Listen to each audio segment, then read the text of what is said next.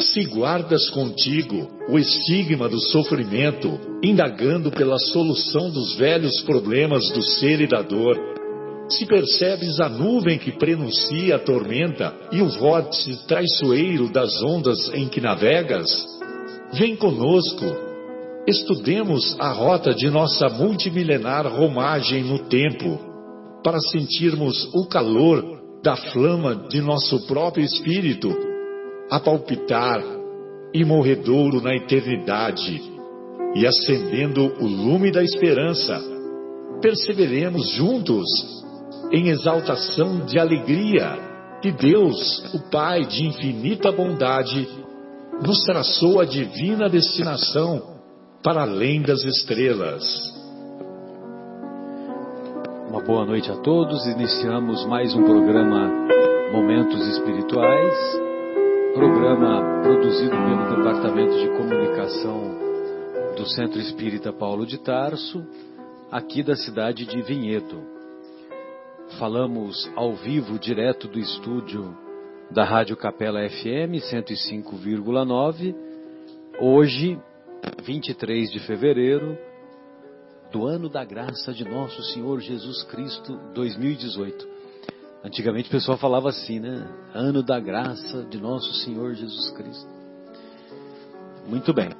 E hoje estamos na agradável companhia e todos saudosos porque não pudemos é, realizar o programa na semana passada, na agradável companhia da nossa querida Fátima, do nosso João, do nosso Marcos, do nosso Fábio e também do nosso querido Guilherme.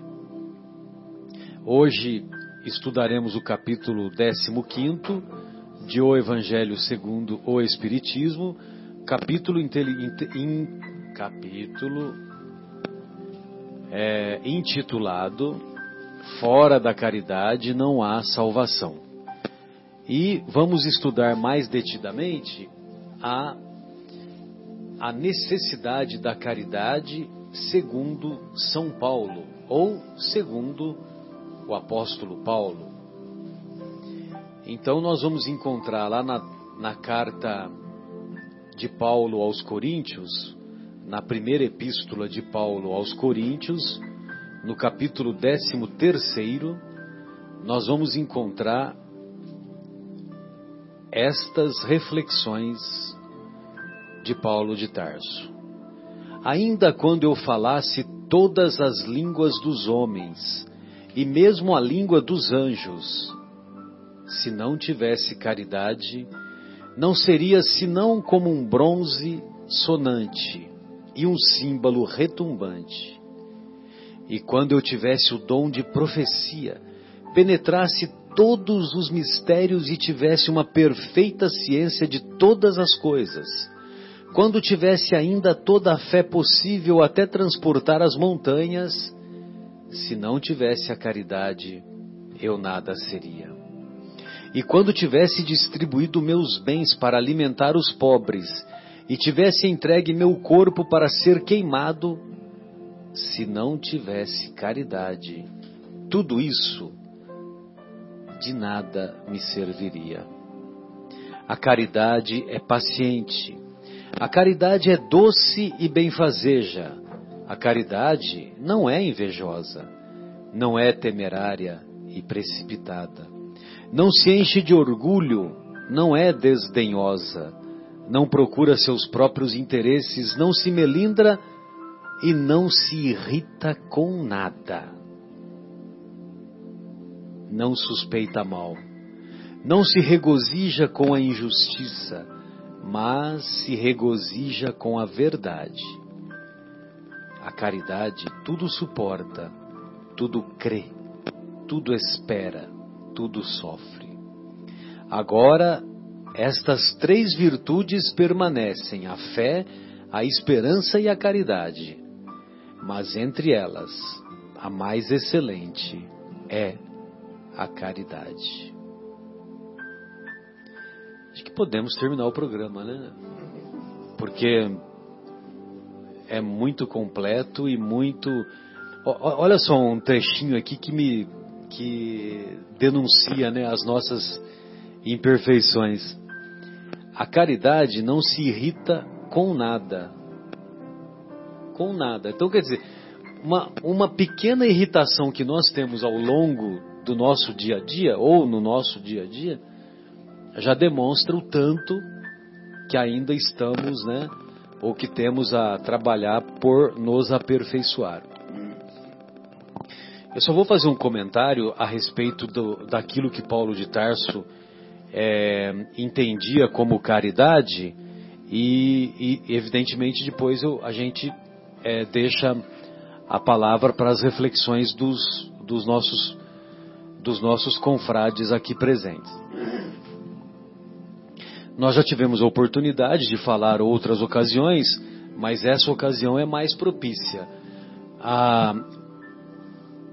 O inglês da época era o grego, a língua grega. Então a língua grega era a mais difundida e mais conhecida na época do na época de Jesus, na época de Paulo de Tarso, que foi logo em seguida. E os gregos entendiam o amor de quatro formas diferentes. Quatro maneiras diferentes de se entender o amor. O amor eros, o amor estorge, o amor filos e o amor agape.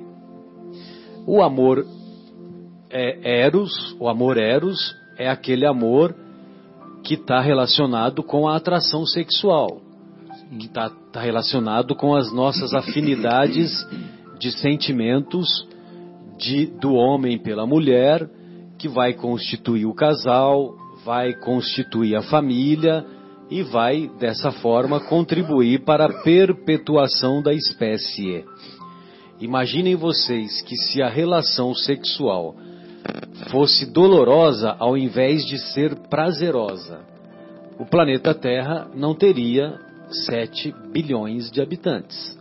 Nós teríamos meia dúzia de habitantes, né? Porque ah, ninguém queria, quereria é, ter relacionamento sexual, porque o, o, o relacionamento seria doloroso e não prazeroso.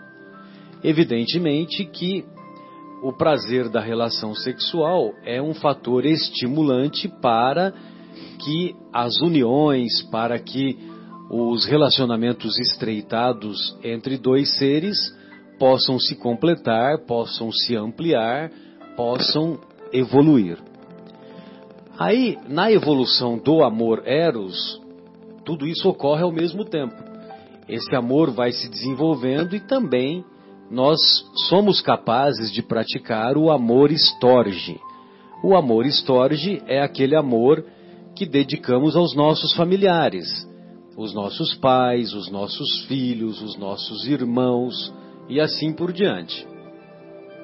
Então, os nossos familiares, nós somos capazes, todos nós somos capazes de realizarmos, ah, realizarmos sacrifícios, de realizarmos renúncias em prol das necessidades dos nossos familiares.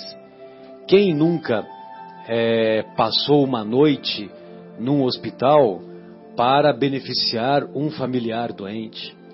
Quem nunca ficou a madrugada acordado por causa do filho que estava com febre?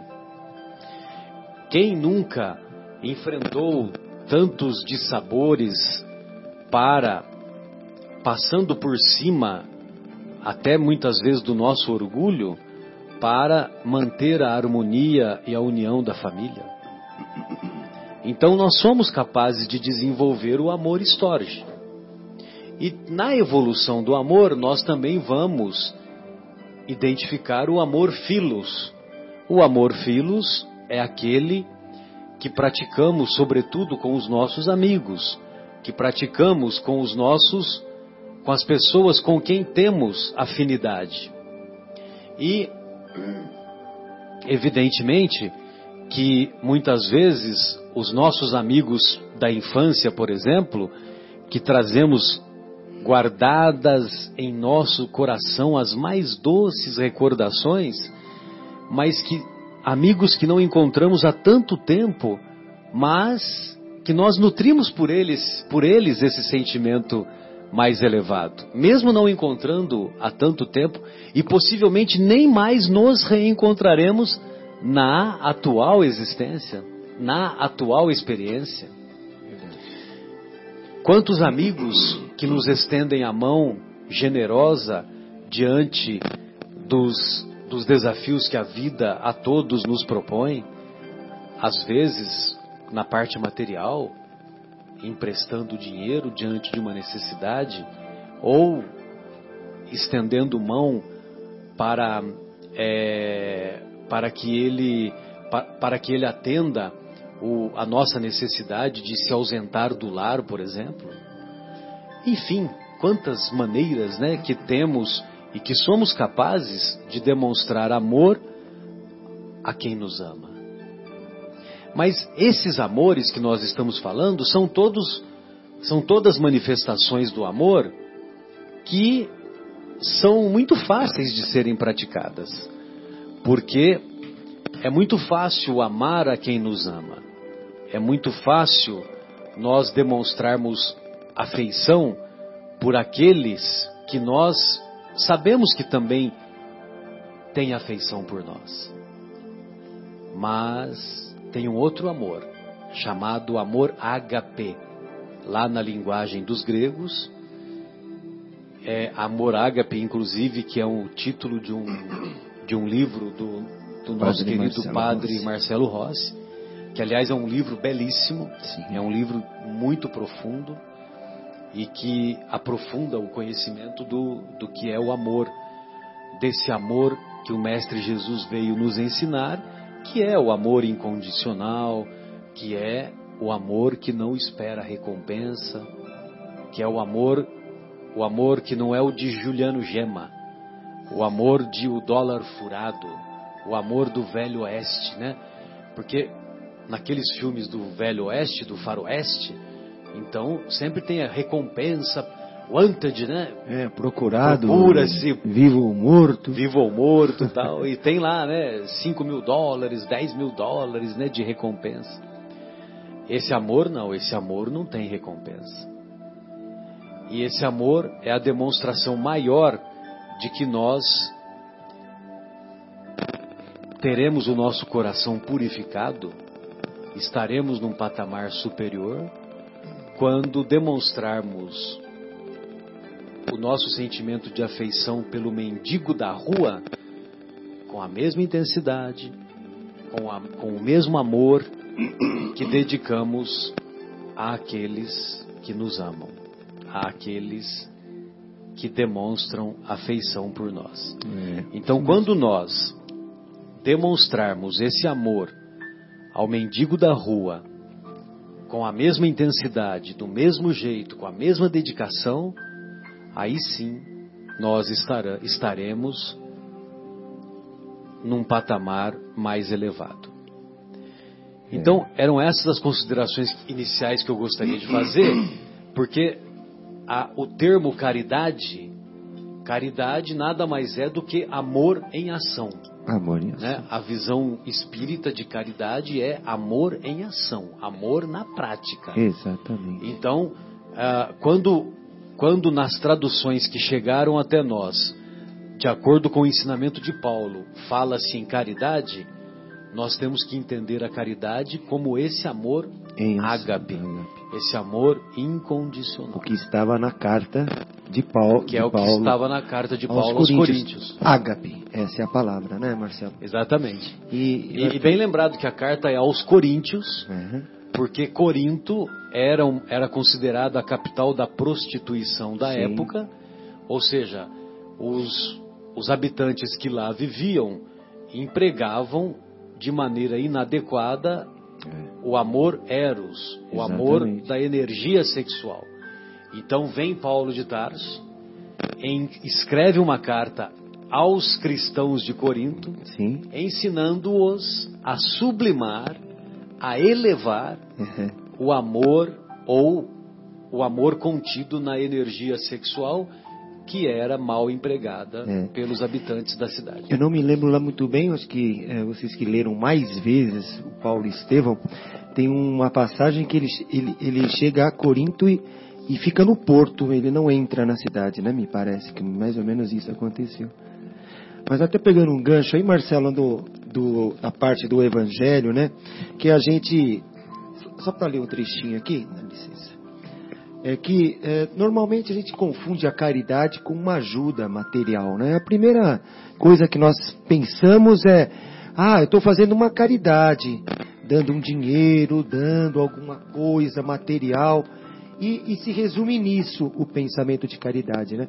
Mas quando Paulo fala, né, ou escreve, ou pensa, né, em dessa forma aqui que eu vou ler. Mesmo, e quando tivesse distribuído os meus bens para alimentar os pobres e tivesse entregue o meu corpo para ser queimado, se eu não tivesse caridade, tudo isso não me serviria nada. Ou seja, aqui ele diz que vender os seus não é caridade. Pode ser o início, uma, uma beneficência, algo assim, né? Ajuda, mas não é a caridade que ele está falando. E sim, até Marcelo, que você esclareceu no, no- no- no início, né? Que é o amor em ação. Aí ele diz que a caridade é o amor em ação. Não é a caridade, não é o que Jesus exemplificou, né? Exatamente. né? Não é o dinheiro que, que. Não é essa caridade do material, da, da, da- da beneficência. É isso. Sem dúvida. Né? O porto de Sencreia, o porto de Sencreia ficava a 10 quilômetros de Corinto. Foi nesse porto que Paulo de Tarso raspou a cabeça. E raspar a cabeça naquela época era um sinal, eles faziam isso como um sinal de, de que eles seriam fiéis à mulher amada. Olha, E o, e o Paulo, na história, né, todos sabemos que o Paulo era noivo de Abigail. sim. E Abigail já havia sido, já havia desencarnado, já, já estava no, no plano espiritual. E aquele, e essa, esse fato de raspar a cabeça para ele simbolizava a, a fidelidade que ele manteria Com ela. a agora, agora a noiva espiritual Sim. E Abigail era de Corinto, Corinto, né? de Corinto. É, porque Estevão era de Corinto, Estevão e irmão Abigail. de Abigail. Ela era de Estevão era de Corinto, os dois, Os né, os dois, irmãos. Os irmãos. Essa É história é imbatível. Esse Essa livro história é, é sensacional. é insuperável. É. Só perde pro Fábio e pra Érica. o Fábio foi buscar a Érica. Você, você imagina, uma colombiana muda-se para a Alemanha, aham. aí um mineirinho Também de Santa Rita de Caldas, do Sapucaí. Santa Rita de Sapucaí, muda-se para a Alemanha. É demais isso. Né? É uma coisa assim uma colombiana. quando a gente começa a pensar, a gente fica meio zureta, né? Foi a É, junção do queijo Foz do Iguaçu com o a Rio de. Janeiro. É o Rio Pardense com. Ela morava em Cascavel na época. Ela nasceu em Cascavel, né? A, a esposa do nosso querido Guilherme, a Leila. Um beijo, Leila. Um beijo carinhoso. É que você me disse que ela havia morado bastante tempo lá em, em Foz, né? Então, quer dizer, né? Esses encontros Sim. são as manifestações que a gente só vai compreender lá na frente, né? Impressionante. Exatamente. É, é mesmo. Pois não, João, fique à vontade. Se gostaria de fazer alguma observação, Fábio, Guilherme. É interessante isso que o, o Marcos mostrou agora, né? Falar que mesmo que eu doe tudo que eu tiver para os pobres, se eu não tiver caridade, de nada disso serve, né? Ou seja, doar para os pobres então não é ter caridade? É, É uma beneficência, provavelmente, mas não é a caridade que ele está falando que é muito mais abrangente, eu creio, né? É também, eu acho que talvez um, um grau de caridade, mas É. não é a. Mas então o que será que ele está querendo chamar a atenção da gente, né? Fala assim, olha, se eu é, tiver a fé a ponto de transportar uma montanha daqui para ali, se eu não tiver caridade, não serve. Ele coloca a caridade maior do que a É. própria. né? Aham. Se eu pudesse falar a língua dos homens e a dos anjos, se eu não tiver caridade, também não serve. Seria um metal que, que É. Sino que soa, Tine. o símbolo que retine. ou seja, faz um barulho É, bonito, barulho. bonito, mas não passa disso. É como se eu não tivesse vida, porque o sino não tem vida.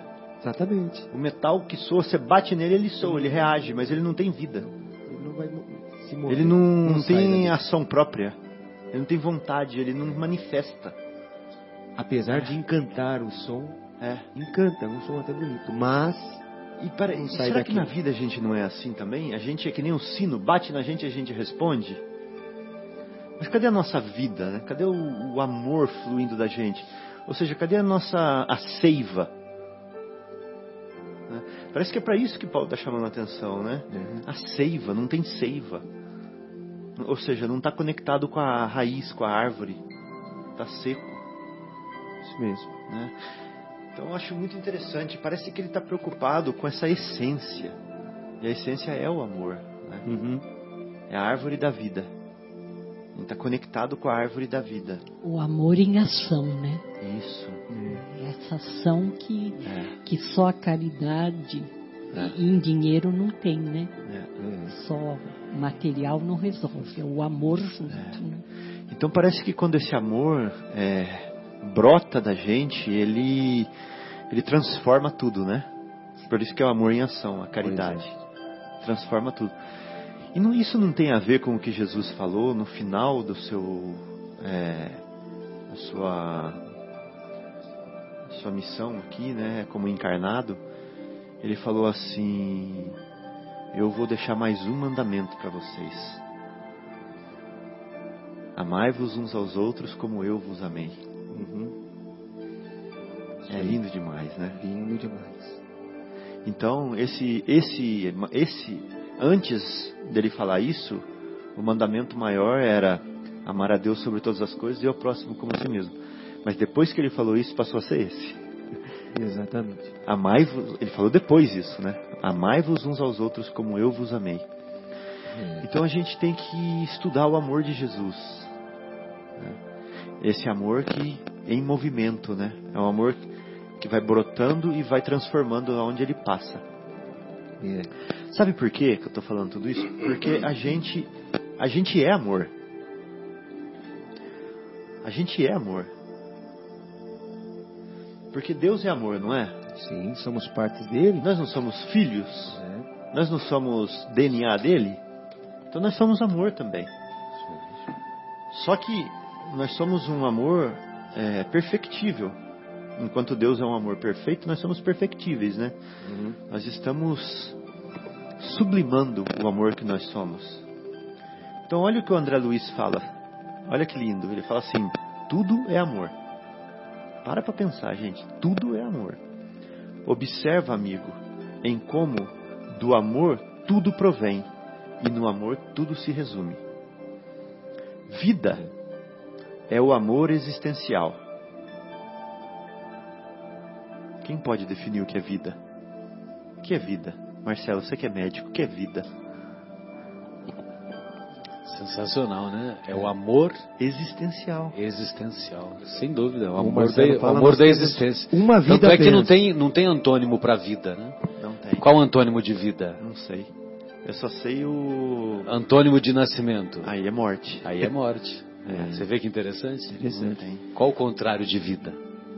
Em vida nós temos uma só, como você sempre fala. Sim, esse negócio de reencarnação, o pessoal fica com muita conversa disso daí, né? Nós temos uma vida só. A vida espiritual é uma só. É uma só. A vida Mas só material é temos única. várias experiências corporais, né? Várias experiências Ah, é. no exato, corpo. Exato, falei errado.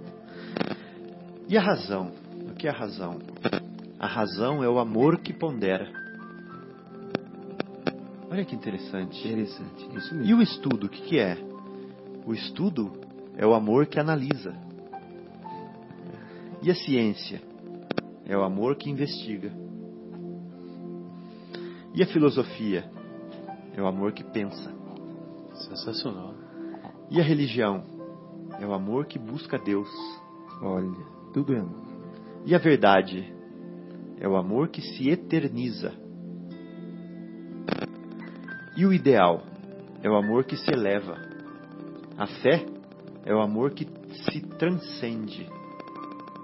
A esperança é o amor que sonha. A caridade, nós já falamos aqui. Amor Nós falamos amor em ação, né? Amor em movimento. A caridade é o amor que auxilia. É, amor que auxilia. A fraternidade Para é o auxiliar tem que se movimentar, né? Exato. A fraternidade é o amor que se expande. O sacrifício é o amor que se esforça. A renúncia é o amor que depura. A simpatia é o amor que sorri. O altruísmo é o amor que se engrandece. O trabalho é o amor que constrói. A indiferença, essa o Marcelo vai gostar. O que que é indiferença? A gente fala que indiferença é o antônimo do amor, né? Exato. Mas a indiferença é o amor que se esconde. Olha amor que se só. esconde. Que lindo, né? Até arrepiei agora. Nossa, sensacional essa. Desespero, ou seja, tudo é amor, é o título da mensagem. Até quando ele não Desespero. age. De qual obra que é mesmo? André Luiz, vou falar no final. Ah, tá. Desespero é o amor que se desgoverna. Até as coisas ruins, olha. Paixão é o amor que se desequilibra. Ciúme é o amor que se desvaira. Ou se desvaira, que não tem acento. Desvaira. Desvaira. Egoísmo, gente, egoísmo não é um antagonismo de amor. É o amor que se animaliza. Olha. Sensacional. Impressionante. Animaliza, virou animal. Orgulho é o amor que enlouquece, que se enlouquece. Sensualismo é o amor que se envenena. Vaidade é o amor que se embriaga. E, agora para arrepiar de novo, eu já estou arrepiado antes. Finalmente, o ódio, que julga ser a antít- antítese do amor, não é senão o próprio amor que, se, que adoeceu gravemente. Tudo é amor. Respeita, no entanto, a pergunta que, que te faz a cada instante a lei divina: Como amas? Lindo, né? Muito André lindo. Luiz, É mais do que lindo. no livro Apostilas da Vida. Ou- Ah, é o Apostilas da Vida, é legal. Esse livro, Muito lindo. ele é né? muito pouco lido e ele é muito profundo, é verdade. É, Então a reflexão que fica é a seguinte: Deus é amor, né? é mesmo. Então ele cria o amor. Nós somos filhos do amor. Mas nós somos assim, quando nós estamos no sensualismo, nós somos o amor se envenenando. Quando nós somos indiferentes, nós somos o amor que está se omitindo, que está se escondendo. É. Né? Quando nós renunciamos, eh, somos o amor que está depurando, E a indiferença é o amor que se Se esconde. que se esconde. Que se Se esconde. esconde. É. E a gente citar novamente Paulo Estevão, né? Sim, sim. E quando Paulo escreve essa carta aos Coríntios, parece que a gente pensa em Estevão escrevendo essa carta aos Coríntios também, né? Porque é, Estevão, acho que o Estevão era o, o, o- o mentor de Paulo, ajudava, o- Sim, né? com certeza. Porque A partir de agora, Estevão estará mais junto de ti. exatamente. Foi um sonho que, que Paulo, estava, Paulo estava numa caverna e o próprio Jesus aparece a ele. É. Porque Isso depois da estrada de Damasco, alguns anos depois. Sim, isso. é. Porque né, nós, Estevão acho que estava pronto para poder já se aproximar de Paulo e acompanhá-lo, provavelmente. Né? Ah, esse amor que você citou, né, o que você leu, o, o- o Fabinho, a gente vê esse tipo de amor e, e- e Paulo já sentia esse amor, mas o, o egoísmo não deixava que ele colocasse para fora, mas ele já sentia desde a, daquela palestra, aquela discussão que ele teve com Estevão, ele assistiu Estevão na Casa do Caminho, né? E veio essa, essa- esse, esse sentimento veio, veio, veio aumentando ele dentro de Paulo, talvez ele não conseguia colocar isso para fora. Mas o momento em que Estevão estava sendo executado, esse, este amor que ele demonstrou naquele momento que ele estava à beira da morte, a gente já citamos essa passagem algumas vezes aqui. E audiência rotativa, né, Marcelo? Você No- poderia no que tem isso na, você tem isso na sua mente bem claramente, você podia contar essa, essa passagem do momento que ele está morrendo e agonizando, aí a irmã chega Nos braços de Abigail. nos braços de, de Abigail, ele, ele diz, Paulo se aproxima, Saulo se aproxima, né? E ele abençoa, ele teria que abençoar para ele poder, eles poderem se casar.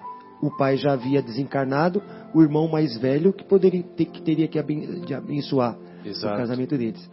Ele abençoa e diz que Saulo é um bom homem, um homem justo. Exatamente. A Abigail apresenta Saulo para o irmão, para o, para o irmão Estevão, que estava, um choque. que estava praticamente às- a- na beira da morte, né? E após apresentar, após apresentar Paulo, ela diz assim: Este é Paulo, meu noivo. Aí o, o Estevão diz para Abigail: Saulo é bom e generoso. Defendeu Moisés até o fim. Quando conhecer Jesus, defenderá com as mesmas forças. Que coisa, né? Sensacional, né? E foi, e foi o que aconteceu depois, né? Então, isso é demonstração de caridade. Pelo amor de Deus, né? Isso é um amor. que- Qual, qual de nós que teria maturidade para fazer isso? Né? O que ele fez? Depois de tudo. E você. E sabendo que foi ele, foi ele que lapidado, matou, né? Foi ele. Foi ele que mandou matar, né? Lapidado. Pode até ser que o Saulo não tenha jogado nenhuma pedra, né? Mas quem fez todo o trâmite para envolvê-lo, quem armou toda a situação, o julgamento É. tal, não abriu mão da, da, da condenação do, do Estevão foi o Sim. próprio Saulo, né? Porque o Gamaliel intercedeu para que todos fossem liberados. Exatamente. E, e o Saulo li- aceitou liberar Pedro, aceitou liberar João, e só que ele não abriu mão do, Do Estevão. do Estevão. E Estevão, desde o início né, da história, é todo amor, é toda caridade. Pureza, pureza de sentimento. O pai pôs fogo na plantação, matou aqueles dois é, funcionários. Ainda lá em Corinto. E ele sempre pedindo ao pai paciência, nananã, e toda a história que se desenvolveu com Estevão, que foi eh, vendido como escravo, enfim, curava os outros no barco.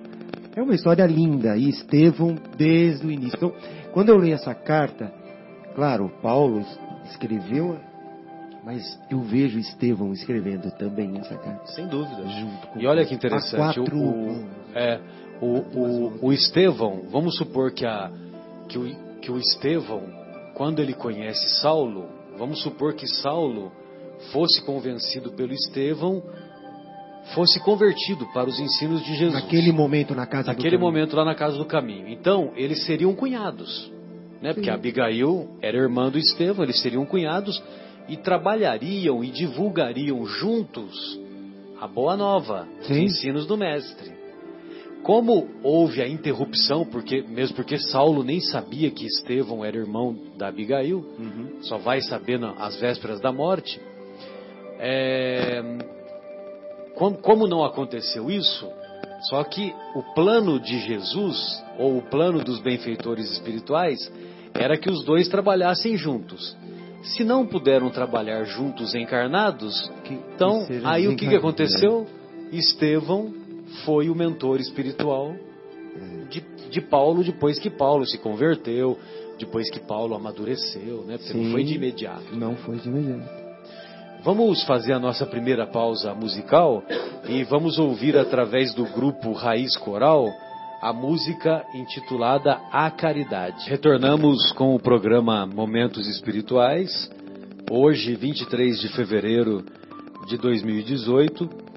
Estamos direto ao vivo do estúdio da Rádio Capela FM 105,9 Estúdio 1. cujo telefone é 3876-6846.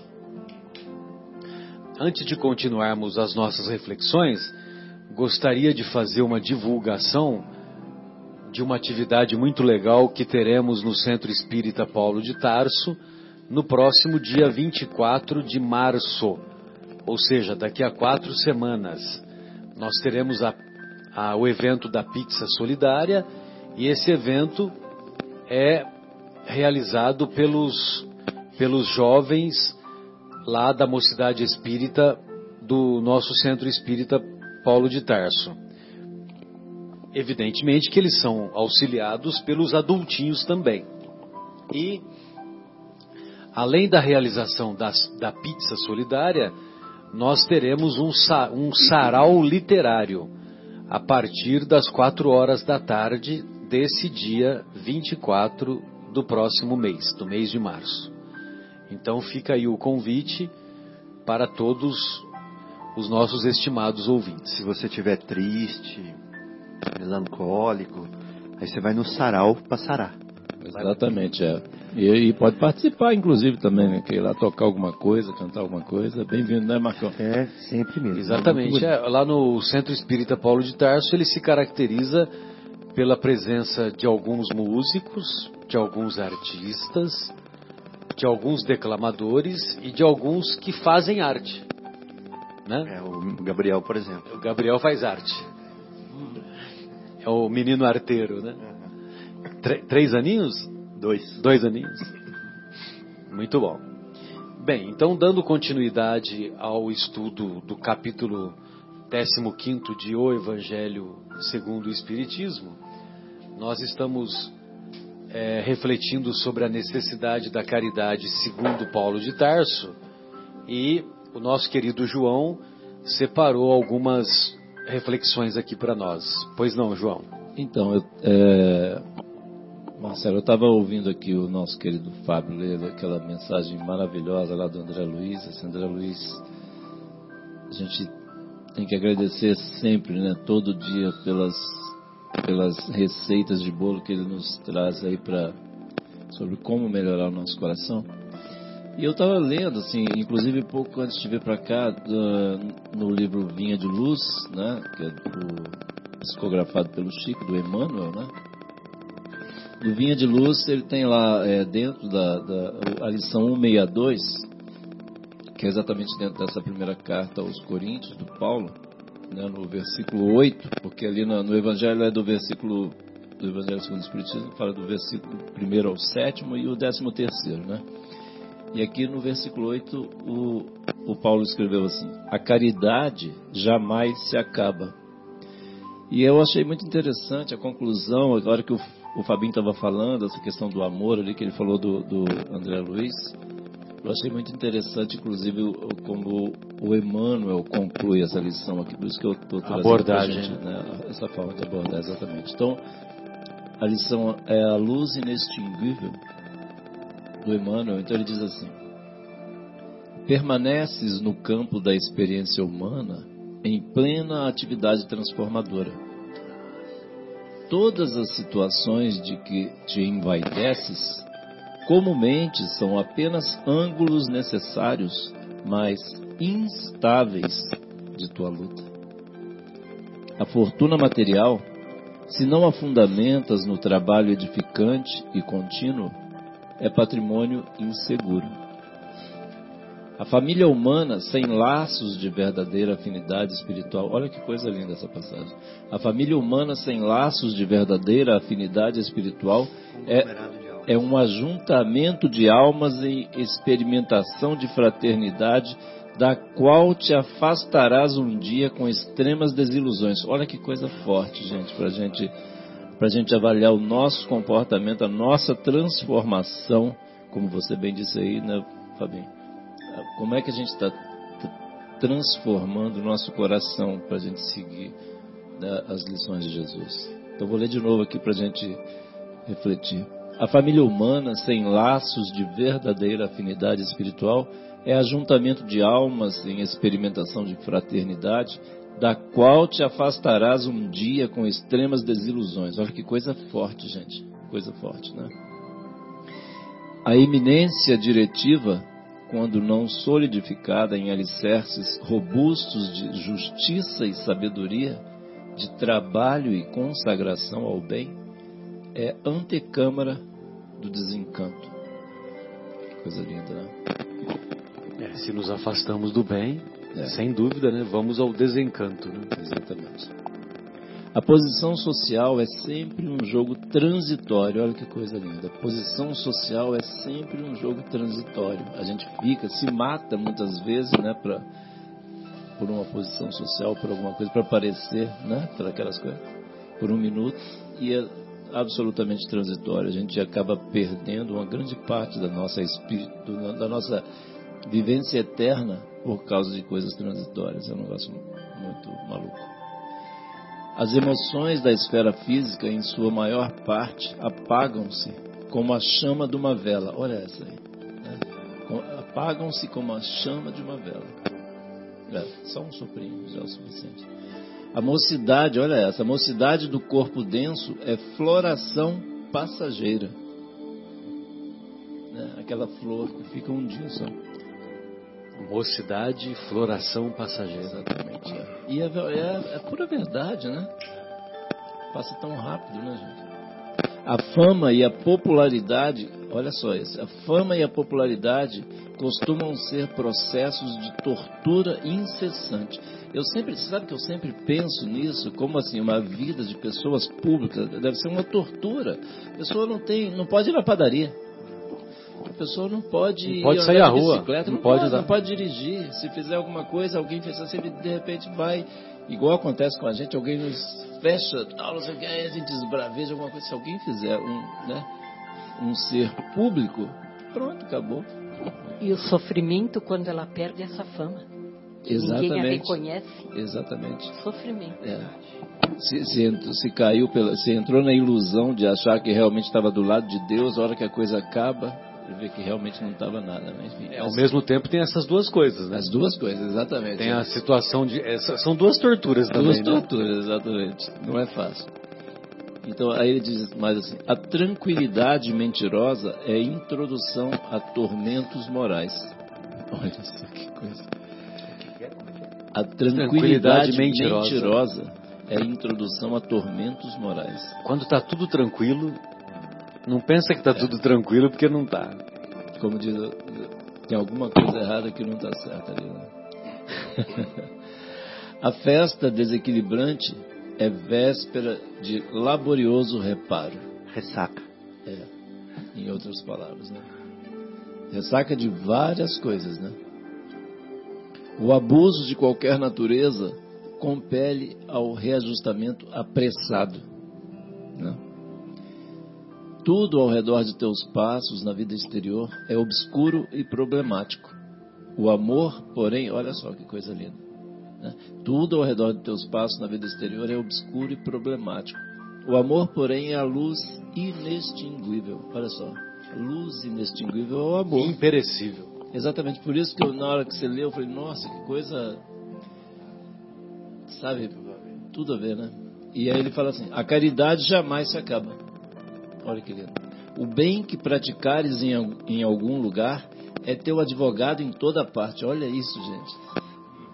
O bem que praticares em algum lugar é teu advogado em toda parte. Através do amor que nos eleva, o mundo se aprimora. Olha só, gente- aquela história né, que estava conversando com o Guilherme um dia, a gente quer mudar o mundo, vamos nos melhorar, né? Então, através do amor que nos eleva, o mundo se aprimora.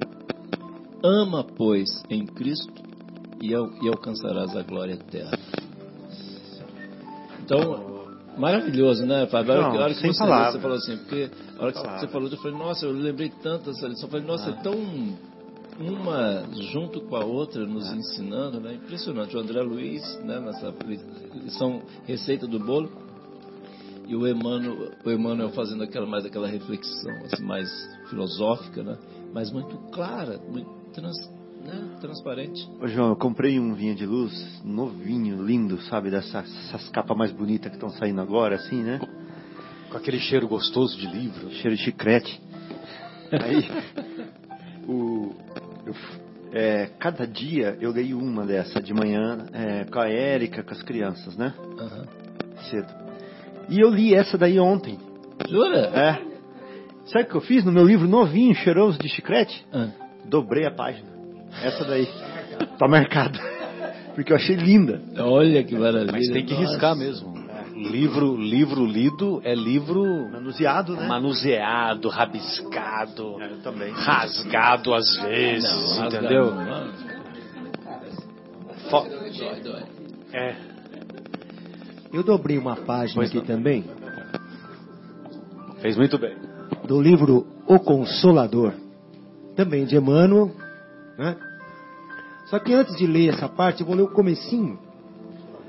Na reunião de 31 de outubro de 1939, 39, hein?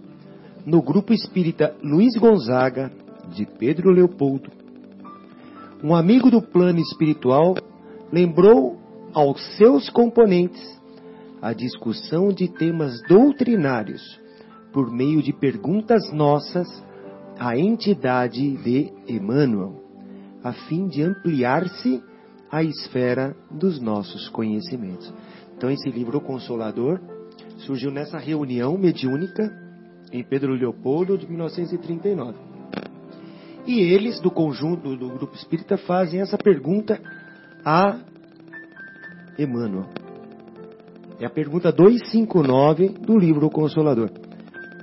No que se refere à prática da caridade, como interpretar o ensinamento de Jesus? Aquele que tem será concedido em abundância, e aquele que não tem, até mesmo o que tiver lhe será tirado?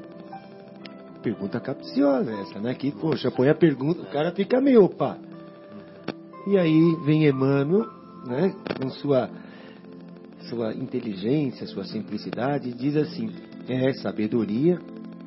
A palavra de Jesus, em todas as circunstâncias, foi tocada de uma luz oculta, apresentando reflexos prismáticos em todos os tempos para a alma humana na sua ascensão para a sabedoria e para o amor. Antes de tudo, busquemos ajustar o conceito a nós próprios. Né? Jesus está citando nós próprios. Se possuímos a verdadeira caridade espiritual, se trabalhamos pela nossa iluminação íntima, irradiando luz espontaneamente para o caminho dos nossos irmãos em luta e aprendizado, mais receberemos das fontes puras dos planos espirituais mais elevados.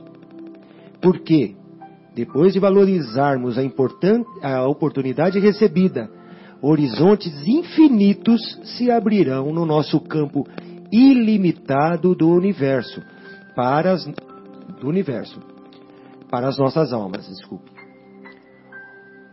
O que não poderá acontecer aos que lançaram mão do sagrado ensejo de iluminação própria nas estradas da vida, com a mais evidente despreocupação de seus legítimos deveres, esquecendo o caminho melhor, trocado então pelas sensações efêmeras da existência terrestre, contraindo novas dívidas e afastando de si mesmo as oportunidades para o futuro então mais difíceis e dolorosos. Que lindo também. É, é- é muito profundo no que diz assim: aquele que tem será concedido em abundância, aquele que tem caridade será concedido em abundância, e aquele que não tem, até mesmo o que, ti- o que tiver lhe terá Que pensa que tem, lhe será tirado. Não, e, mas, gente, assim, é, igual a gente já né, conversou e discutiu, assim, quem não teve a oportunidade de sentir aquele prazer enorme, né? é, após é, ter, sido, ter conseguido ser tocado pelo amor e, e ajudado alguém, a sensação não é uma sensação É maravilhosa? maravilhosa. É uma sensação maravilhosa de, de ajudar de uma forma. Eu estava conversando com o Márcio outro, outro dia aí, né, essa semana, lá do Paulo de Tarso, ele estava dizendo assim que assim, a, gente, a gente trabalha, né, vamos dizer, trabalha a, a parte que a gente trabalha para Mamon, né, vamos dizer assim, né, no nosso Uhum. dia a dia, cuidando das coisas. Aí quando a gente trabalha, recebe o salário lá tal. Mas assim, o trabalho voluntário, né? Em que você vai lá e faz, né, assim, de coração, sem absolutamente sem esperar qualquer retribuição, a sensação né, a sensação de, de, de, é, é, de alegria, bem-estar, de alegria, bem-estar, né? é maravilhosa, é maravilhosa. Né? Aqui, a, a, a, a Fátima vai, vai ler um pedaço. Ela separou aqui, ela diz assim, a verdadeira caridade rever- reveste-se de desprendimento e real desejo em servir, sem esperar qualquer tipo de recompensa. E é impressionante, a gente estava conversando, exatamente, Fátima, até isso eu estava conversando com, com o Márcio essa semana, e, e isso é, é- é muito impressionante, né? assim, o bem-estar, né? né, Fabinho? A gente, né, gente conversou também sobre isso, assim, e aqui nesse programa a gente já falou algumas vezes, e essa sensação é muito boa, não tem nada melhor do que isso, igual você falou É, aí, né, é, sim. né, Marcos? É muito impressionante. O ideal é que fosse uma prática diária, Corriqueiro. né? uma prática cotidiana, do dia a dia, natural. né? Até, até Porque essa prática nos harmoniza, essa prática nos dá tranquilidade real, né? Não, não essa tranquilidade passageira, né? É. Você leu agora há pouco. É né? verdade. Então, e, e assim, eu acho que também um ponto que pra gente refletir, igual o Fabinho que gosta de colocar uns pontos aí pra gente refletir, é o seguinte. Quanto nós estamos efetivamente eh, alterando, né, vamos dizer, mudando, mu- eh, modificando os nossos sentimentos, os nossos corações, as nossas ações, né, eh, as nossas intenções, quanto a gente está, assim, só para buscar para a gente eh, debater esse assunto, assim, porque é importante, né, a gente Igual outro dia teve uma mensagem lá, até a Fátima estava lá na, na sala, lá no Paulo de Tarso, teve uma mensagem do Espírito falando assim, que nós precisamos aproveitar essa encarnação para progredir. É. Não é para a gente esperar a próxima, não, porque já pensou a mão de obra que deu, assim, isso aí são eu dizendo aqui, né, mas assim, em cima do que o Espírito falou para a gente, assim, já pensou que mão de obra que dá para a gente encarnar, né, É, até isso juntar mãe, o pai... eh, Tem que sabe? tomar a vacina da febre E- amarela, e que é hoje-. Vacina febre amarela, exatamente. E hoje no anel de... mais 400 anos para reencarnar É. novamente. É, sabe? E hoje Então, o o Marcelo leu algo, algo o- o- a luz foi algo nesse sentido também, né, do caminho, né? O caminho, quem não caminha retrocede, quem não avança, né? É, isso você concluiu mais ou menos É, assim, né, não, o seu? não avançar, não progredir, Não é progredir. recuar. É recuar, como diz o Emmanuel. Porque é Me perguntaram, me perguntaram a semana passada, mas se a gente não volta para trás nunca, o que a gente já adquiriu, a gente não volta para trás, então como assim retrocede? Não, não é retroceder. É você estacionar num lugar é ficar parado, é não progredir. Se não, É. progre- não progredir, tá a mesma coisa que retroceder. Retroceder, Está é. perdendo tempo.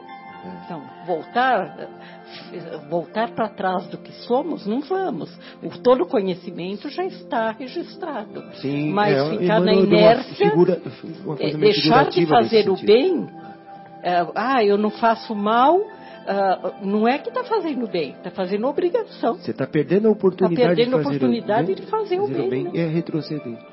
Retroceder nesse, nesse sentido de não é avançar, né? Basta não fazer o mal? Não. É, no Evangelho já diz assim, né? É Se eu ficar dormindo 24 Não, tá. horas, É uma das perguntas que o Kardec fez É. no livro dos Espíritos. Não, in- não inclusive está tá no capítulo aqui. tá nesse Tá capítulo. nesse capítulo. Pois é. Pois é. Não, não, aqui no, no, no, Tem no capítulo, nesse. capítulo do Evangelho. Tem nesse, é. É, acho que o Kardec ele, ele dá uma desenvolvida, né? Mas eu, eu não, lembro desse detalhe. É, mas é- Então, se eu não fazer o Tá- mal, Ele está dizendo aqui, ó. Submetei todas as vossas ações ao controle da caridade e vossa consciência vos responderá. Não somente ela vos ev- evitará de fazer o mal, mas vo- vos levará a fazer o bem. Porque não basta uma virtude negativa, é preciso uma virtude ativa. Para fazer o bem é preciso sempre a ação da vontade. Para não fazer o mal, basta frequentemente a inércia e a negligência. Exatamente. é verdade. é por isso que eu falei, ficar dormindo 24 horas, você não tá fazendo mal. Mal para Não, ninguém. então até a por exemplo, até essa, essa, esse líquido maravilhoso, a água, se ela fica parada, né, cria mosquito, faz de tudo, quer dizer, A sabe? contaminação. Mas o mérito está na Então, vontade também. ativa, né? Que ele falou. Exatamente, a gente precisa agir no bem. É assim que a gente, é assim que a gente vai progredir, é assim que a gente vai ser feliz. Sabe, é o que Jesus quer, que a gente seja feliz. Ele só O quer amor em isso. movimento. Se o amor ficar parado, também não adianta. Pois é, é uma daquelas coisas lá né, negativas lá que o André Olha só, questão 642 de O Livro dos Espíritos. O Kardec pergunta para os benfeitores. 642. Será suficiente não se fazer o mal para ser agradável a Deus e assegurar uma situação futura? A resposta, evidentemente, é não, né? Não é suficiente não fazer o mal. Aham. Só que os benfeitores têm uma vírgula depois, né? Eles não se contentam só com o sim ou não, né? É. Então eles dizem assim: não é suficiente. Não é suficiente não fazer o mal. Certo? A resposta é não. Aham. É preciso fazer o bem. No limite das próprias forças. Ó. Não é no limite, não é no limite das nossas conveniências. É aí que nós nos damos mal, entendeu, Fábio? Não é no, no limite das nossas conveniências, é no limite das nossas forças. Pois cada um, é- olha essa só, pois cada um responderá por todo o mal que tiver ocorrido por causa do bem que deixou de fazer. Exatamente. Tem mais. É. Aqui. Não há, ah, não há ninguém que não possa fazer o bem. Somente o egoísta não encontra jamais a ocasião de praticá-lo. Isso É mesmo. assim.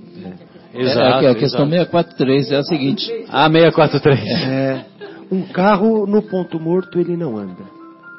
Exatamente. Tem Essa- que engatar a primeira marcha. Essa imagem, assim, a, a nossa. Ele não sai andando, né? Ele não sai andando. Não, assim, Na banguela ele anda. Ele está até funcionando, mas ele não sai andando sozinho. a nossa, né, que eu sempre cito, a minha querida, nossa querida amiga Dona Marta, lá que já passou por outro lado da vida aí, ela, ela sempre usava essa imagem assim do, do- da vida ser assim, é como se fosse um carro numa numa rampa. É no Subida ou de plano. descida?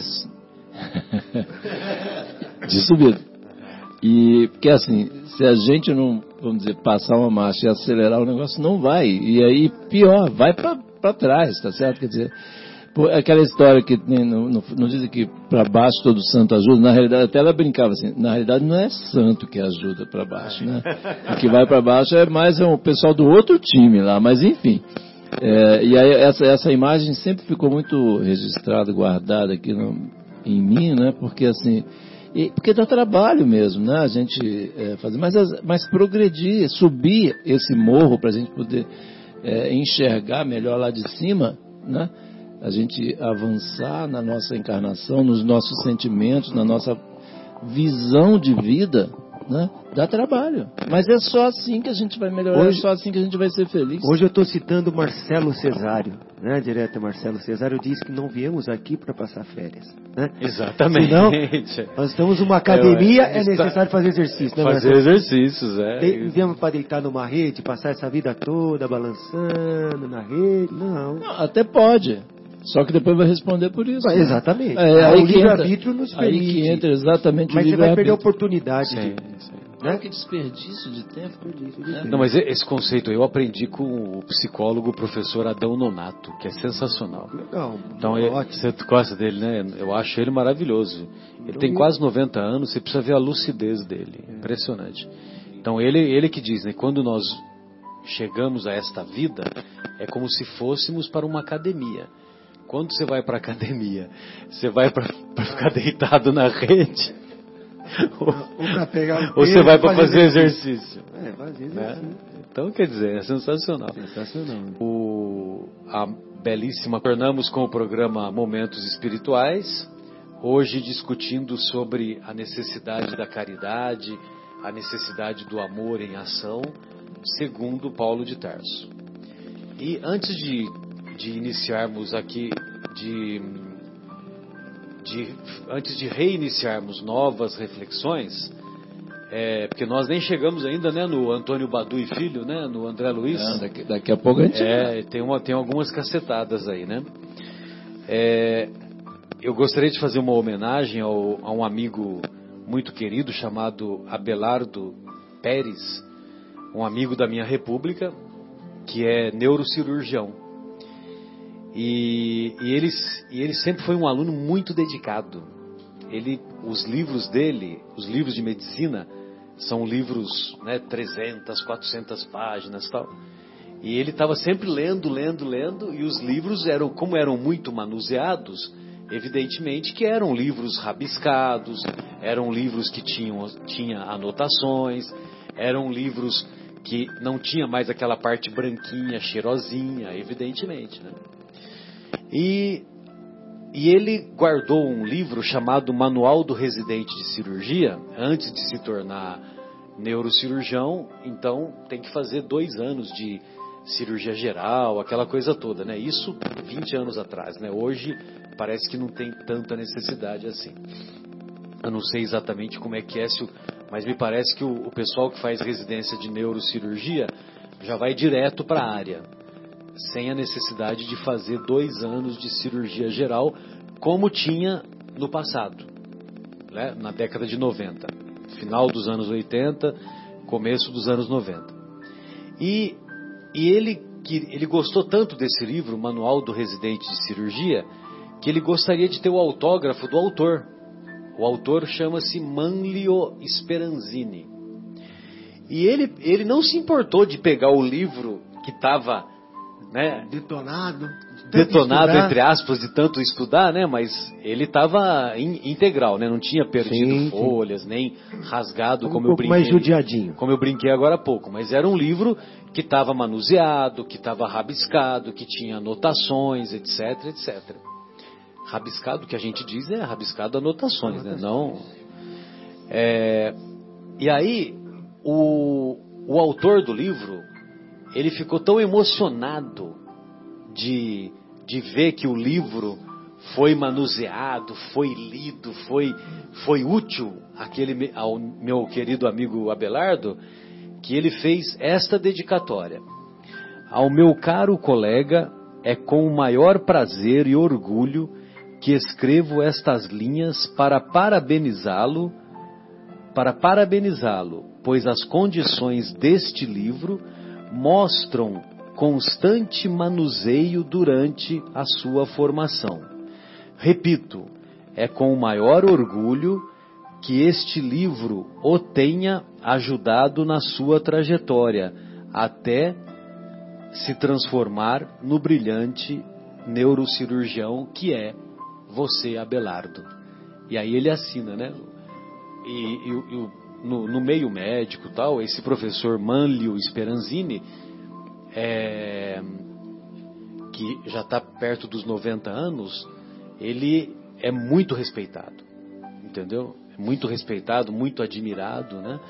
E então quer dizer, foi uma é muito comovente, né? A gente Comovente. vê as pessoas, né, realmente valorizarem É. o não só aquela a- porque quando você compra o livro zero quilômetro, né? Então tem todo aquele negócio, então você tira a foto, aí parece que até a foto vem cheirosa, né? e, e, quer dizer, eu falo em foto, né? Hoje, né? Falar em fotografia hoje, né? hoje é selfie, né? Mas, mas então foi muito comovente essa essa dedicatória e eu queria fazer essa homenagem ao meu querido amigo Abelardo José Pérez. Bem, é, eu acho que valeria a pena nós fazermos alguns comentários a respeito de que, a respeito assim da, da prática da caridade material. É, fazer doações ao próximo, nós podemos entender que não é caridade, então? Porque nós temos que ter o amor, né? Temos que ter o amor em Verdade. ação Uhum. mas ajudar as pessoas que não se está ao nosso alcance, ajudar as pessoas que não têm o que comer ou que para pelo menos aliviar o sofrimento, é, nós não consideramos caridade? Pode ser e pode não Pode ser. Uma beneficência, com certeza, eu creio que é. Agora, se chega a ser uma caridade. Depende da intenção, a de quem dá, intenção, né? é. Exatamente, depende do comportamento como nós entregamos, né? Depende do sentimento. Se nós estamos querendo fazer isso para sermos vistos, ou se É. estamos querendo fazer isso, se estamos fazendo isso para condoídos pela necessidade dos nossos irmãos, para amenizar a dor deles. Beneficência, a beneficência já aconteceu, né? Agora precisa ver se ela é, se ela é uma caridade de fato, né? Acho que agora foi a deixa pro nosso querido Antônio Badu e Filho, André legal, Luiz. hein? Agora acho que foi. Eu acho que você escolheu aqui. Ainda Ah, falta. tá, ainda falta. Legal. Tem a mensagem, a mensagem 192 do Evangelho segundo do Vivendo o Evangelho, né? Volume 2. A mensagem 192 ainda do título, o título é Ainda falta. Ainda falta. Então aí o nosso querido André Luiz, grande abraço para você, André Luiz. Ele diz assim: existem essa questão de é, será que é doação? André Luiz, aproveita e interceda por nós aí, viu? E sempre, André Luiz. André Luiz, eu sempre não saio do meu pensamento. Existem creches, mas as crianças ainda são maltratadas. Olha que coisa. Existem asilos, mas os velhos ainda se sentem sozinhos. Existem, olha essa, gente. Existem casas de sopa, mas o desaforo ainda é tempero. Nossa, né? Quer dizer, faltou. Desaforo, é tempero. É tempero. Então usa o desaforo na casa de sopa, né? Que é uma questão, vamos dizer, uma casa de caridade. Existem campanhas de agasalho, olha essa, hein? Mas a frieza ainda é distribuída. Ah, não dói o coração, meus amigos? Os ouvintes queridos aí, né? Não dói o nosso coração a gente ouvir essas coisas assim. E ver o quanto, quanto essas coisas estão próximas do nosso, do nosso coração ainda, né? Existem núcleos de auxílio, mas a palavra áspera ainda está presente. Existem movimentos de solidariedade, mas o interesse pessoal ainda interfere. Existem fartas doações, mas o orgulho ainda acompanha a moeda. Né? Vai, tem a doação, aquela história lá do, que o Marco estava falando. Tem a doação, mas ainda vai com orgulho. Assim não vale. Não adiantou nada. Como disse o próprio Paulo, né? Existem instituições de amor ao próximo, mas o amor a si mesmo ainda predomina. Olha essa, meu Deus do céu, André Luiz, mas existem instituições de amor ao próximo, mas o amor a si mesmo ainda predomina. É muito demais esse querido André Luiz. Ele termina assim: Realmente não há como negar que a beneficência existe, mas sem dúvida ainda falta a caridade. Então acho que aí, aí, aí É. explica, explica a questão que o, a- o ponto que o Marco levantou, né? a questão da beneficência e tal. Mas assim, tem que ir com caridade, tem que ir A com caridade amor. está dentro de nós. Tem que ir com amor. Senão aquilo que o Paulo falou, Se eu mesmo se queimar o caridade- corpo, se, se eu doar tudo, fizer, se eu tá não dentro, tiver né? caridade, se eu não tiver amor, É. não adiantou nada. Então assim, é igual por- essa questão que eu estava falando da, da- da- que o Espírito falou para a gente outro dia, né, né, né Fátima? A Fátima estava presente. Falou assim, nós precisamos aproveitar essa encarnação. Então assim, eu tenho refletido esses dias assim, sobre esse ponto. Quanto será que, a gente tem né, de mim? Né? Quanto será que eu tenho conseguido me melhorar? Né? E só a gente dizer assim, ah, eu já melhorei.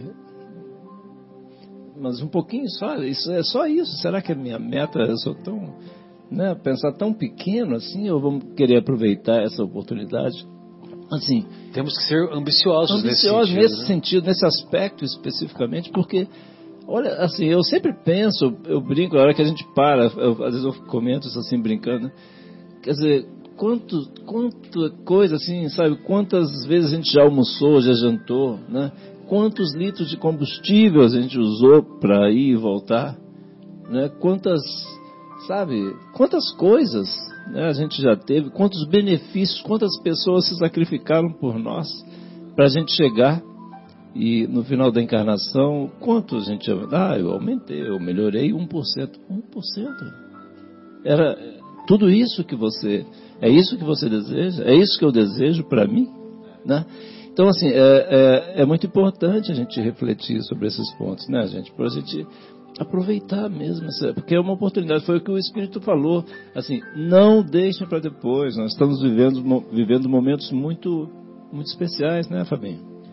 Na verdade, eu, João, eu acho que a maioria de nós está dormindo né, na vida. Tá certo. É muito, muito boa essa. Hã? Tá na rede, como o Marcão é. falou que é. Acho que assim, essa imagem você colocou. Fomos realmente. na academia, fizemos a matrícula e ficamos conversando lá na recepção.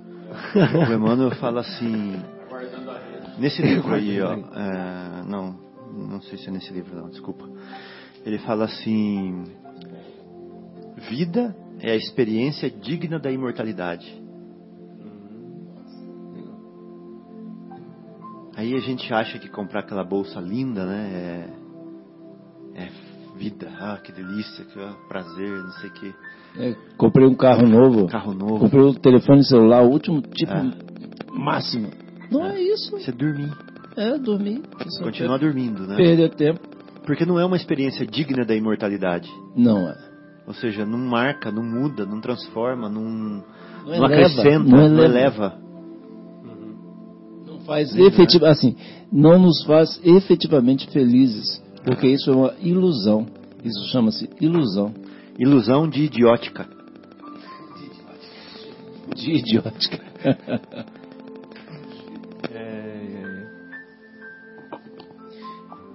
todos conhecemos a, a pergunta 886 de O Livro dos Espíritos. E nessa pergunta o nosso querido Kardec, ele indaga de maneira muito inspiradora, ele pergunta para os benfeitores espirituais como Jesus entendia a caridade em seu tempo. E é o famoso BIP, né, que a gente fala brincando. E a resposta é: os benfeitores respondem assim: benevolência para com todos, indulgência com as imperfeições alheias e perdão das ofensas. Benevolência para com todos, indulgência e perdão das ofensas. Tem o autor aqui, o Valdenir Coim, né? A nossa querida Fátima está me mostrando.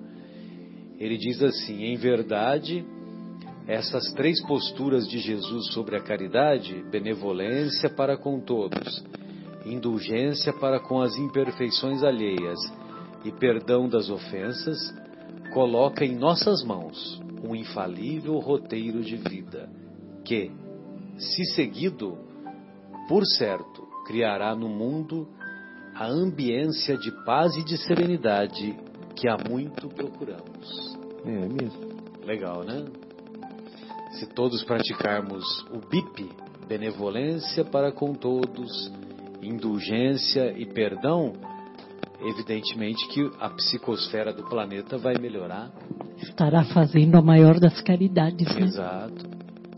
E benevolência é uma palavra de origem latina que significa benevoluntas, boa vontade. Olha só. Boa vontade para com todos. Por exemplo, você vai numa, num, num comércio, se a atendente te atende com boa vontade, você fica motivado a voltar lá, né? Você vai no serviço público, o, o funcionário te atende né, de maneira cortês, de maneira com boa vontade, beleza, né? Você até tem uma impressão positiva do serviço público, né? Que é, é que vamos dizer assim que, que a coisa está melhorando, né? É, mas muitas vezes é mais mérito daquele, daquela unidade do que propriamente da instituição. Mas qual o problema, né? De nós executarmos bem as nossas funções? Se você fez o concurso público e se dedica e, e a, sua, a sua missão é praticar aquela determinada função, então vamos praticá-la, vamos praticá-la bem, vamos praticá-la corretamente. Ah, mas o salário é uma porcaria. Ah, mas o meu chefe é ruim. Ué, então o que, que você foi fazer? Por que, que você foi fazer o concurso? É, muda, é, vai para outro Então lugar. vai fazer outra Faz atividade. outra coisa. E aí e acaba perdendo tempo, né, Marcelo? Fica marcando passo na vida. E assim, não tem nem noção do quanto isso vai custar caro. Exatamente. Não tem noção do Exatamente. quanto isso aí vai ter que pagar com juros e correção É, e monetária. Todas vezes- essas Exato. Esses, vamos dizer, esses momentos, essas faltas, né, essas, essas formas como tratam, tratando mal as pessoas. Até eu me lembro novamente da Dona Marta, que assim, ela, ela sempre trazia umas histórias muito boas. E ela fala assim, às vezes chega numa, numa repartição pública, tal, tem um, tem uma pessoa está sobrecarregada, ela cheia de coisa, tal, e, e os outros lá parados, um ali, outro aqui, tal. Se você quiser ser atendido, fale com aquele que está sobrecarregado, porque aqueles outros não vão fazer. Não vão. Não vão. Infelizmente, assim, porque aquele tem o, o, o senso do trabalho já des- desenvolvido, né? O senso da, que ele está lá é obrigação Da responsabilidade. da responsabilidade, exatamente. E outros não, até é, e, e a hora que, infelizmente, a hora que a gente para para, vamos dizer, refletir, não é bem isso, assim, infelizmente, né? Infelizmente, mas assim, como diz nosso amigo Marcos aqui, oremos por eles, né? Oremos por eles. oremos. Então, benevolência, boa vontade para com todos, indulgência com as imperfeições alheias. Indulgência vem de dulcere, dulcere é ser doce. Então é ser doce por dentro com as imperfeições dos outros. Não é ser azedo com as imperfeições dos outros, mas é ser, é ser doce. Né? É compreendermos que aquele nosso irmão que é portador de imperfeições, essas imperfeições, nós também somos portadores delas. Ou então, se não mais somos, vamos estender mãos generosas para que ele também se- seja desprovido delas. Porque às vezes a gente pega assim, uma situação dessa, né? E é o que a pessoa, ela só sabe fazer aquilo daquele jeito ainda, ela não, ela não sabe ser boa ainda. Então assim, a gente tem que vibrar, né? buscar. Só que não é fácil, né? Mas a gente tem que buscar fazer essa, essa buscar essa doçura, né? Esse docinho, né, Fabinho? Para que a pessoa sinta o, o quanto é bom ela mudar isso daí, porque ela vai se sentir bem, né? Sem dúvida. E, por exemplo, quando nós temos boa vontade de atender a necessidade do material do nosso irmão, que está com dificuldade, por exemplo, então, se você demonstra essa boa vontade, é, você vai lá e pratica com boa vontade, que você quer ajudar, quer diminuir a- o sofrimento desse nosso irmão, então quer dizer, você está agindo, é, você está agindo com, com essa orientação que os benfeitores nos dão, né? Que é demonstrar benevolência, demonstrar boa vontade. É. Então, quer dizer, é, é- é isso que é caridade, é você fazer as coisas com boa vontade, né? Não fazer esperando alguma coisa em troca, algum tráfico de influência. Olha, a Fátima está vendo que eu sou bonzinho, então quando, quando eu desencarnar, ela vai rezar pra, por mim, né? Ela vai me ajudar lá, entendeu? É. Pode ser que eu desencarne antes também, né, Fátima? Imagem. É igual aquela história do mestre lá que eu já contei uma vez também aqui, que o, o escorpião queria atravessar lá aquela, aquela água, não sei, uma correnteza de água, ele foi pegar o escorpião, não sei, para salvar ele, o escorpião picou a mão do mestre. E aí soltou, caiu de novo, ele foi, pegou de novo, picou novamente, e o, o discípulo, mas mestre, né, você É natureza dele. é, você salvou o escorpião, ele te picou duas vezes, você é a natureza dele. Ele sabe, é, a natureza dele é picar, a minha é ajudar, é salvar. Exatamente. E, isso. então é benevolência, indulgência e perdão das ofensas. Perdão das ofensas, lógico que nós vamos discutir muito isso né, ao longo dos estudos, mas hoje eu estava ouvindo um comentário do nosso querido Haroldo falando sobre aquela passagem da mulher adúltera. Você chegou a ver essa daí, Guilherme? E, para falar a verdade, eu não terminei de ouvir, né? Eu vi só um, um trecho inicial. Mas foi tão brilhante o que ele falou, que marcante, porque quando a mulher adúltera, o- os, os irmãos lá, os judeus, levam a mulher adúltera e jogam ela em cima de Jesus, né? Ou próxima de Jesus, dizendo que esta mulher foi surpreendida em adultério. Os acusadores, né? É, que aliás não é a Maria Madalena, né? Porque o Evangelho tá é uma mulher adúltera, não é? não- ela não é identificada. É, aí então o, o Haroldo ele faz o seguinte comentário: O que que Jesus fez quando os acusadores mos- mostraram aquela mulher adúltera? Jesus olhou para o chão, ficou em silêncio e, e começou a escrever com, as, no, com o dedo, né? Na, na terra onde ele estava, né?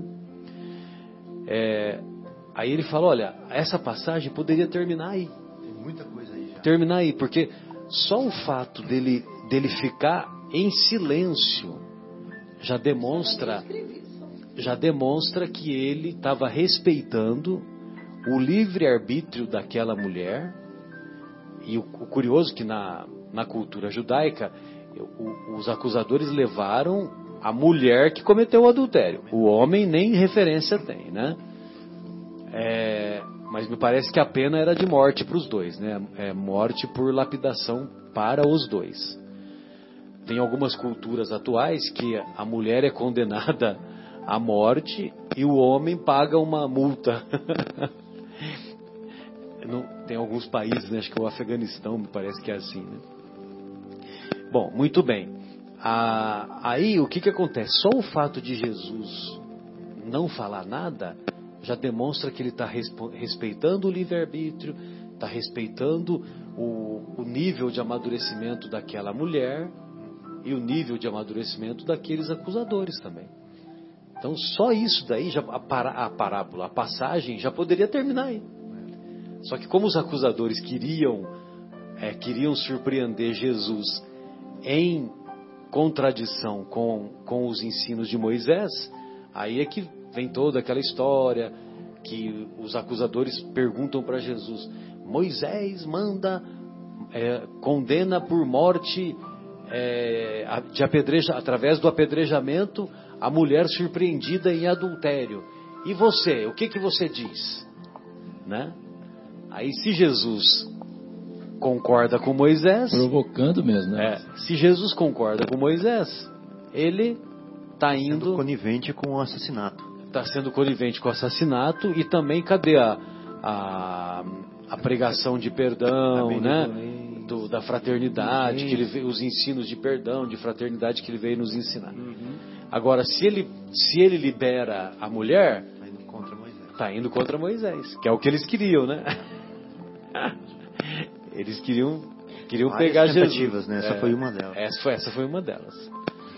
Bem, é, vamos fazer então a nossa última pausa musical e daqui a alguns instantes.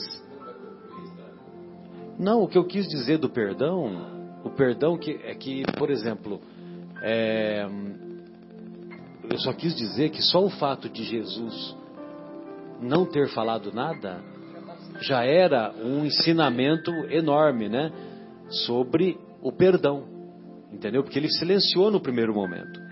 Ele só falou Tipo quando assim, os- é a escolha dela, né? é, ele só falou quando os acusadores encostaram, colo- quiseram colocá-lo naquela sinuca de bica, de bico, sinuca de bico, que se, se Jesus fosse contra a lei de Moisés, ele seria preso, ele seria preso antecipadamente. Só que como Jesus tem todo o conhecimento, é, é espírito é, construtor de planetas, o que, que tá ele lá em ci- respondeu? ele já está lá em cima do monte, né? Pois é, né? Tá lá em Aquele cima. que não tiver pecado, Atire, Atire a primeira. atire a primeira pedra aquele que nunca errou, que aquele que errou, nunca que pecou. é.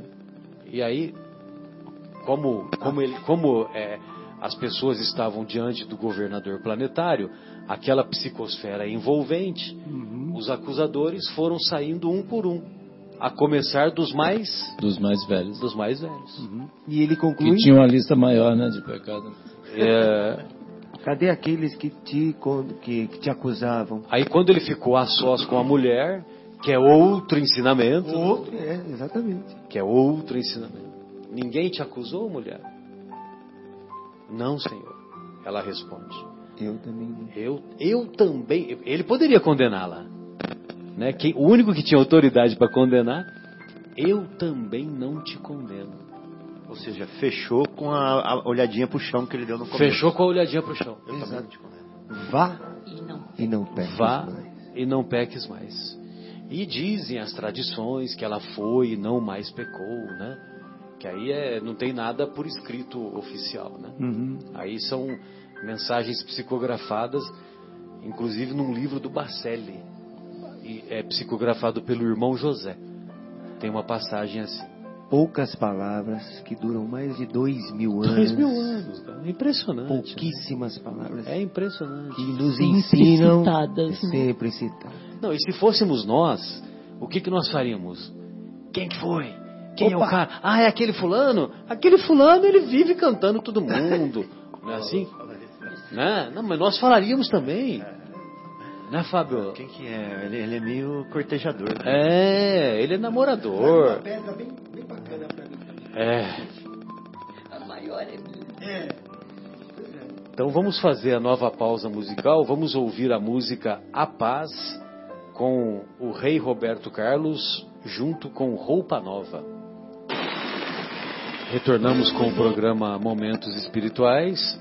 Hoje discutindo sobre o capítulo 15, Fora da caridade não há salvação, mais detidamente a necessidade da caridade, segundo Paulo de Tarso. E há pouco nós falamos sobre o, a tríade que o mestre de Lyon, que o Kardec colocou lá em O Livro dos Espíritos, que deve servir de norte para entendermos a prática da caridade em nossos dias, que é benevolência para com todos, indulgência com as imperfeições alheias e perdão das ofensas. E o nosso querido João separou mais algumas mensagens aí, né, João? Eu até Se você não separou, eu separei. Eu- não, eu sei, eu sei, eu tô acho brincando. nesse capítulo mesmo também, Marcelo, tem uma parte, né, no, do- Pois não. né, é, no- nesse capítulo Fora da Caridade Nossa Salvação, que onde nós o- a- a- o- ouvimos muito uma frase fora da igreja não há salvação. Até que eu gostaria de citar isso também, Sim, sim. porque Kardec faz uma menção a isso. Essa questão de fora da igreja é, não há salvação, ela em vez de aproximar, ela é separatista. Ela separa as pessoas, né? Ou seja, você não está na igreja, você não é- a igreja aí não é como também um edifício, eu creio, mas você não está ligado a isso, você não está ligado à minha, à minha salvo. crença, né? Isso, há uma crença, você assim, não será fora, salvo. da, fora da igreja não há salvação e fora da Verdade. verdade, né?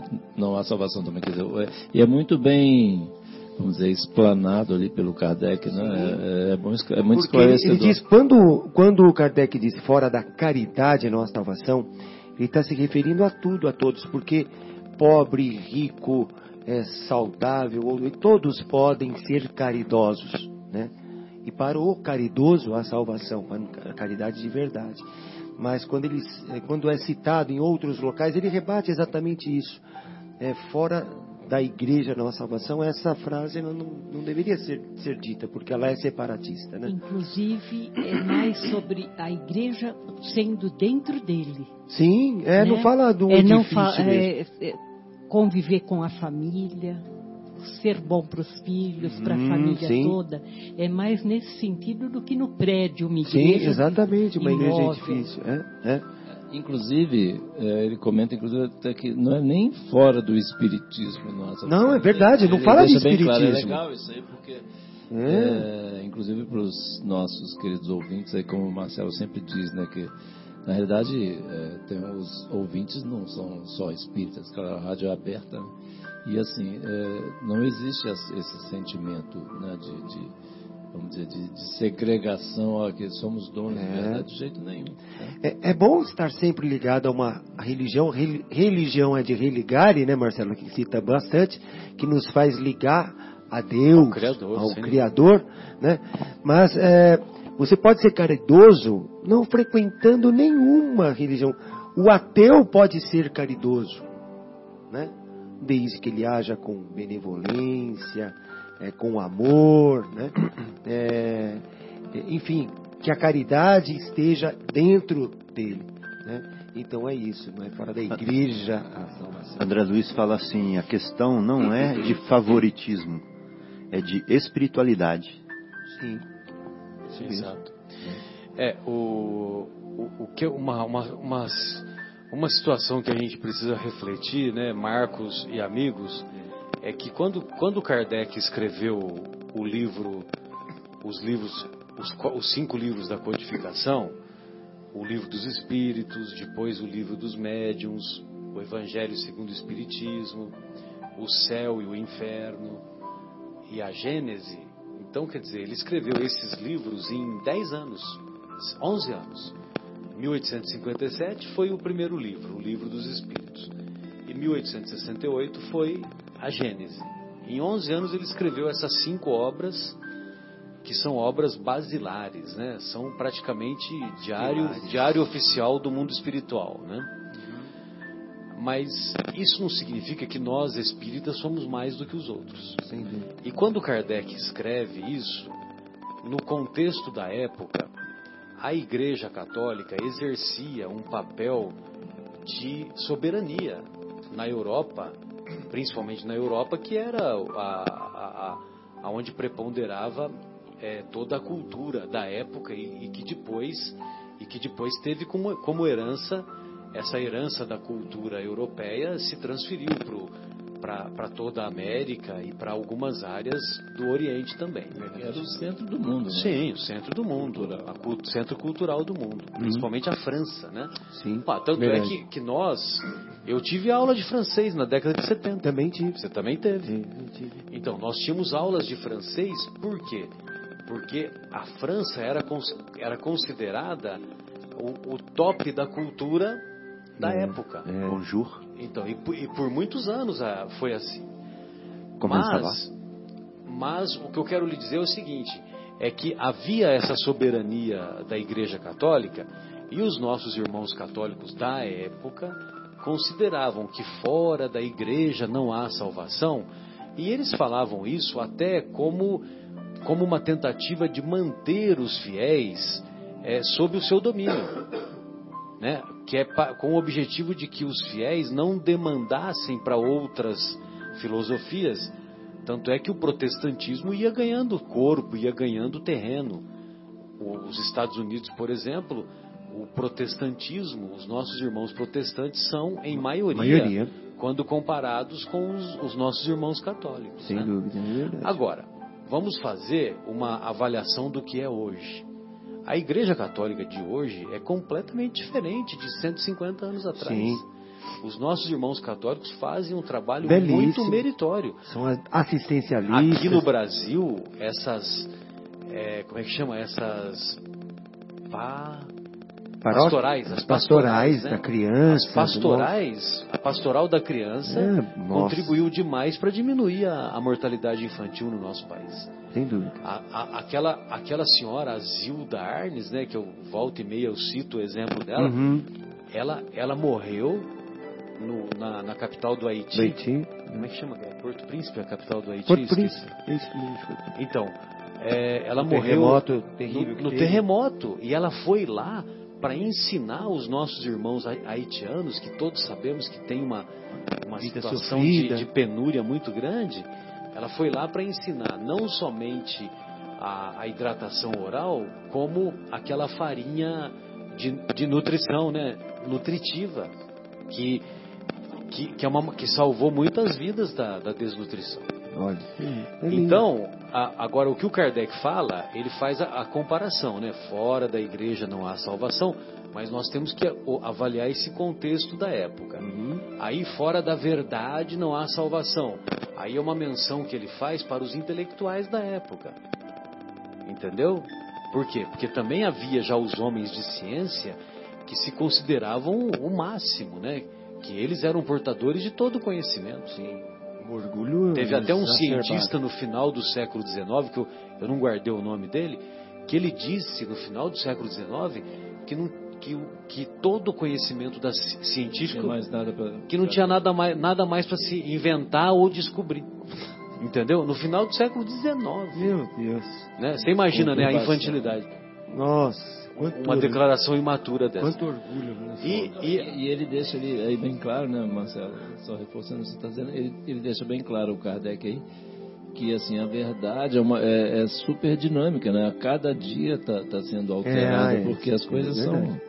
né? Sem dúvida, sem dúvida. E, e quando o mudam. Kardec traz a proposta de fora da caridade não há salvação, primeiro, não há salvação, não há progresso, Uhum. não há evolução, Sim. entendeu? É, salvação no sentido de nós nos encontramos lá à beira do abismo, então Jesus, os benfeitores espirituais, esse conhecimento espiritual que a doutrina nos oferece estende mãos mãos generosas para nós sairmos do abismo, Sim. né? Quantos de nós, quantas situações que nós não, não nos encontrávamos, que muitas vezes a gente leu uma página edificante e a gente estava indo pro abismo e opa, opa, opa, né? Vamos, É. vamos fazer o caminho de volta. Vou fazer o que lá? Não perdi nada lá, Uhum. como diria minha avó. É. Minha avó falava assim: um beijo, vovó, interceda por mim aí, vovó. A vovó Lola. E, e aí, ele. é, aí então, quer dizer, vem Kardec e diz: fora da caridade, Exato. Porque não a caridade, há salvação. a caridade não há nação, não há tipo de raça, não há crença. A caridade está dentro de nós. Então, né? mas aí ele faz uma, uma composição, uma comparação com aquilo que a igreja falava. Sim, Fora da, igre, da caridade é uma contraposição com fora da, da, da igreja. da igreja. Sim, Mas também ele dá um tapa de luva de pelica nos nossos irmãos da ciência, que vinham com fora da verdade não há salvação. bem citado, bem falado. E o maior dos espíritas que eu tenho conhecimento, que exemplificou na sua vida do dia a dia, é o nosso querido Chico Xavier. Chico Xavier é imbatível. E num determinado momento, sabe o que, que ele diz? Ele diz assim: Eu só abracei a doutrina espírita porque o lema da doutrina espírita é, a bandeira da doutrina espírita é: fora da caridade Fora da caridade não há salvação. Se fosse fora do espiritismo não há salvação, Ele não seguiria. eu não teria entrado nessa barca porque Pois é. seria uma barca furada. Olha só que, que frase, que, que Não pensamento. seria uma barca de do Rio Niterói lá É. não, seria uma barca furada. Não seria uma barca segura. Não, realmente, é verdade. É isso. É, quando se fala fora da caridade, abrange a tudo. A tudo. Quem segue, quem não segue uma religião. Agora só faltava aparecer uma frase fora do muçulmano, da, da, da- da religião do islamismo não há salvação, ou fora, fora do, Do budismo, budismo. não há salvação. Né? Não, fora da caridade, pega tudo isso. Muçulmano, budista, protestante, católico, espiritismo, espiritistas, espiritismos, espíritas, né? E o Paulo de Tarso, em uma mensagem belíssima, no final desse capítulo, ele, no final desse capítulo, por- através de psicografia, ele, ele, ele termina, ele, ele, ele, dá, ele faz uma, elabora uma mensagem intitulada Fora da caridade não há salvação. E a nossa querida Fátima, que está lembrando aqui, no último parágrafo, ele termina assim: Meus amigos, agradecei a Deus que vos permitiu pudesseis gozar da luz do Espiritismo. Não porque, olha só, ele explica, não porque só aqueles que a possuem podem ser salvos, mas porque, ajudando-vos a melhor compreender os ensinamentos do Cristo, ela vos faz melhores cristãos. Fazei, pois, que, em vos vendo, possa-se dizer que o verdadeiro espírita e o verdadeiro cristão são uma só e a mesma coisa, porque todos aqueles que praticam a caridade são os discípulos de Jesus, qualquer se- seja o culto a que pertença. Ih, Paulo, hein? Meu Deus. Bem, amigos, então né? nós vamos é, nos despedir, deixando um abraço carinhoso ao nosso querido Bruno Eustáquio, à nossa querida Taila, ao nosso querido Fauzi, à minha irmã Luciana, à Maria Fernanda e também aos meus 25 vizinhos de cima e aos 25 vizinhos de Meu baixo. papagaio. Um, um beijo carinhoso a todos e até a próxima semana, se Deus quiser. Fátima, suas despedidas. Boa noite, queridos ouvintes. Foi um prazer grande estar aqui novamente. E vou deixar meu beijo também para Aninha, que provavelmente está nos ouvindo. Lúcia Farid, um beijo grande. Karen, a Leila, Margarete, a Beatriz, Margarete, Amanda. a filha Amanda. Beijo a todos. Boa noite. É, Boa noite a todos. É, os amigos aqui, foi um prazer enorme compartilhar aqui com vocês essa noite. Estava com saudade, já tinha algumas semanas que eu não vinha. E um beijo para a Andréia também. A Andréia está lá em Sorocaba, ela estava nos ouvindo. Um beijão para todo mundo e fiquem com Deus aí. Até a semana que vem, se Deus quiser. Um beijo a todos também. Um grande abraço, uma excelente semana. A todos os meus queridos familiares e os que não são também. Que eu possa melhorar da gripe. Sim, que eu possa melhorar um pouco dessa gripe, né? E nessa questão da caridade, que a gente, citando outro capítulo, né? Que não coloquemos a nossa candeia debaixo do alqueire, né? Que, né, que possamos colocar a caridade, essa candeia que também é a caridade, no ponto mais alto aí da nossa vida, da nossa casa, para iluminar. Através do nosso comportamento, E sobretudo. do nosso- é, é isso se, se aplica também nessa caridade. Um grande abraço a todos, uma boa semana. Fiquem com Deus. Um abraço, irmãos. Guilherme, suas despedidas. Eu quero deixar um beijo carinhoso também para minha querida esposa Sônia e para os meus filhos Vitor e Giovanni. Que aliás tem que voltar aqui para fazer o ao vivo, hein? Vamos, vamos, ele vai programar. Um abraço a todos e até sexta-feira que, que vem, se Deus quiser. Você está na ZYU 604, Associação de Desenvolvimento Cultural e Artístico do Bairro Capela. 11 horas 55 minutos. O pior papel da minha vida foi quando minha mãe teve Alzheimer e eu não sabia nada sobre a doença. Aí eu perdi muito tempo em procurar a ajuda correta. E tempo é uma coisa que o portador da doença de Alzheimer não pode perder. Por isso, se você ou alguém próximo tiver mais de 60